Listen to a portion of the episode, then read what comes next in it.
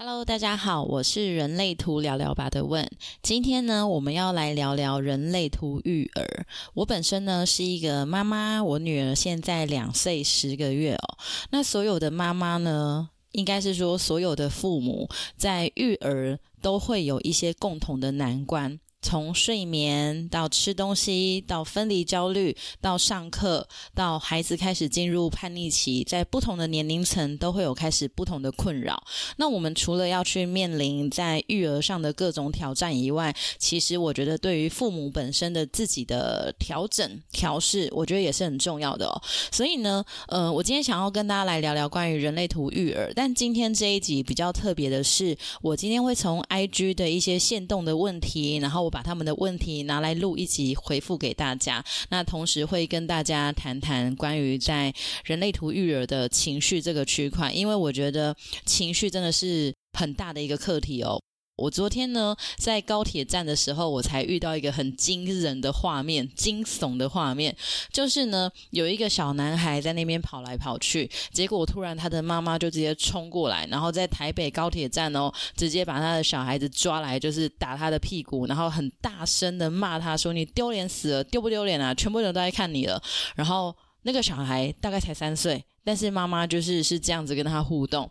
嗯，我觉得当然站在旁观者的角度来讲，没有人有办法直接去指责到底是孩子的问题还是什么样的问题哦。但是我想要说的是，孩子本身真的是无辜的，因为我们给予孩子什么，他就会成为什么。所以，我们今天呢，就要先来聊聊关于情绪的这一题。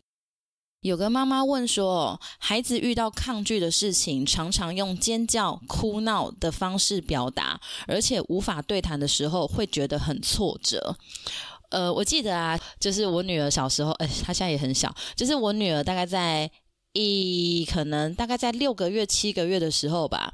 那时候他也真的是很会哭，而且哭起来真的是尖叫嘶吼，就是这种一定妈妈都经历过嘛。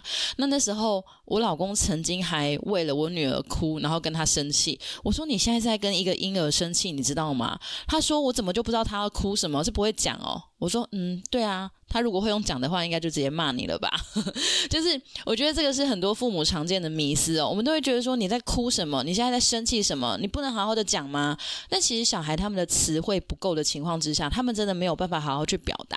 那我觉得在这个问题啊，我们可以从两个层面来回答哦。因为在人类图的系统里面呢，我们从九大能量中心来谈的话，其实我觉得情绪中心在育儿上有一个很大的关键因子，因为情绪中心有颜色。跟空白的人在这个世界上大概各占一半哦。那情绪中心有定义的人，像我啦、我妈啦、我老公啊、我女儿，我们都是情绪中心有定义的。所以，我们对于情绪的一个波动，相对的，我们是非常感觉到自在。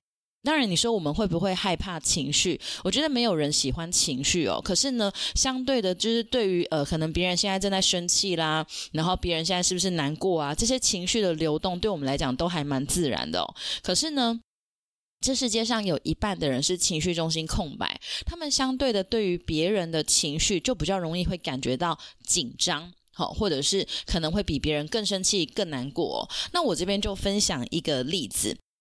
有一次呢，我跟一个朋友在聊天，他们的图跑出来之后，全家都是情绪中心空白，但是呢，小女儿是情绪中心有定义的。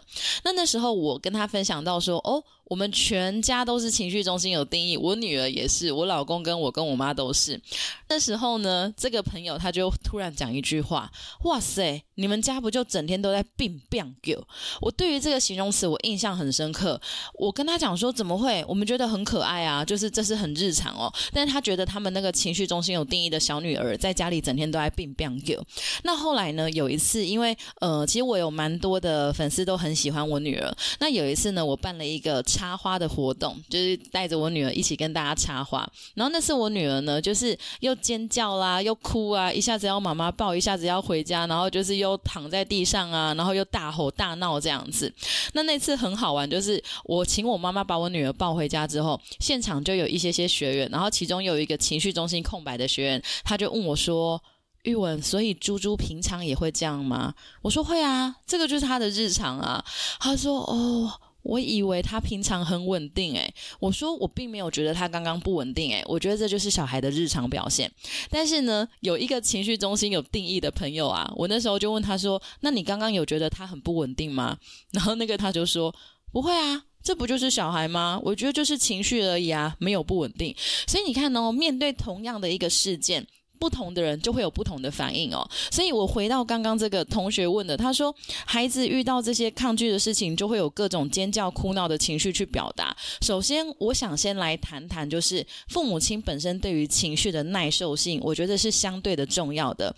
情绪中心空白的朋友呢，在不稳定的情况之下，相对的有可能会比较容易受到孩子的情绪所带来的一个波动，所以呢，很可能有点会像是小孩子在闹的时候呢，爸爸妈妈可能就会更生气，然后小孩子哭，妈妈就更生气，你在哭啊，哭什么哭？给我安静。好，其实这样子的对话在我们日常生活当中很常看见。那包含像是我的哥哥姐姐、嫂嫂、姐夫，他们全部都是情绪中心空白，但是他们四个孩子都是情绪中心定义，所以这样子的画面也常常在我们家上演哦。可是我分享一下我们家的情况，当有些时候，比如说在吃饭呐，然后或者是我女儿可能吵着要看电视，但是我们不允许她看电视的情况之下，她就会哭啊，然后就会闹，而且是会真的哭到歇斯底因为我女儿是情绪中心加心中心，就是意志力中心都有定义的，其实是真的很歇斯底里、崩溃大哭，而且她可以哭个十分钟。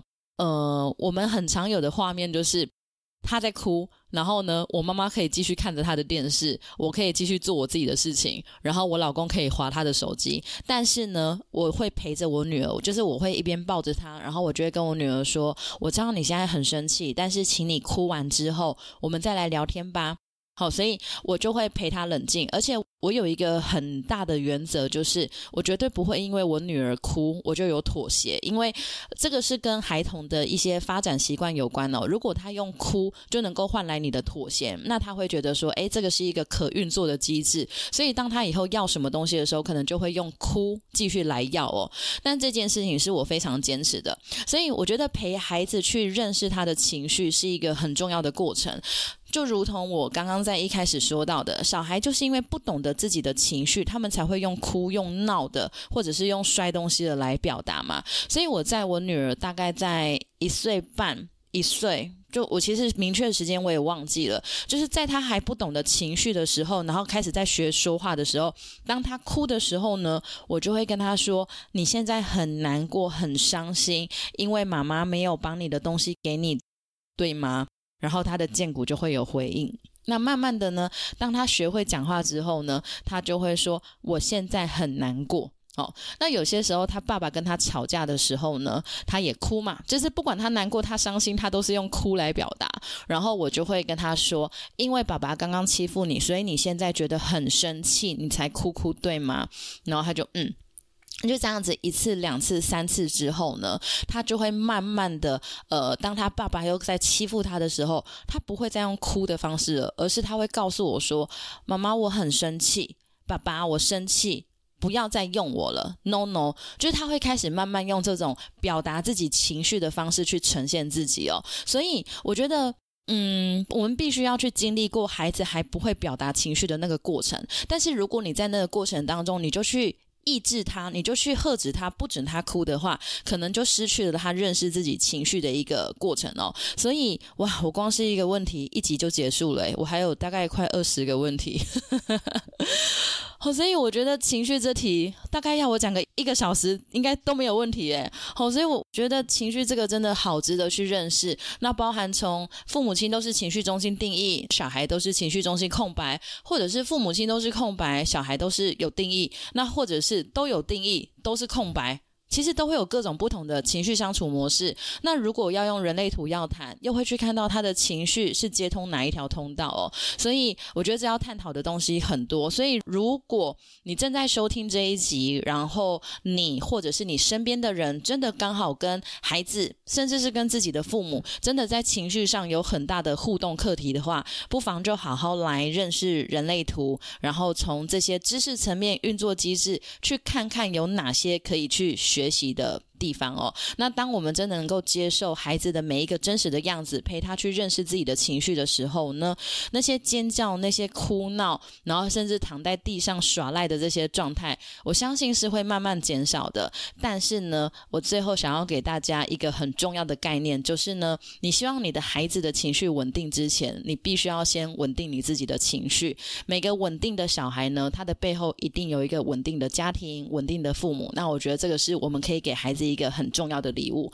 那关于今天这一集，如果大家有任何问题，欢迎在留言可以让我知道，因为呢，针对育儿，我真的很愿意跟大家分享更多、更多、更多。我知道，身为妈妈、身为爸爸，真的是很不容易哦。那同时也跟大家分享，我今天开启了一个新功能哦，我的 Podcast 可以开赞助了。所以，如果你喜欢我的分享，然后你想要支持我的话，也欢迎请我喝能量饮哦。当然，就是纯粹请好玩的啦。感谢大家，拜拜。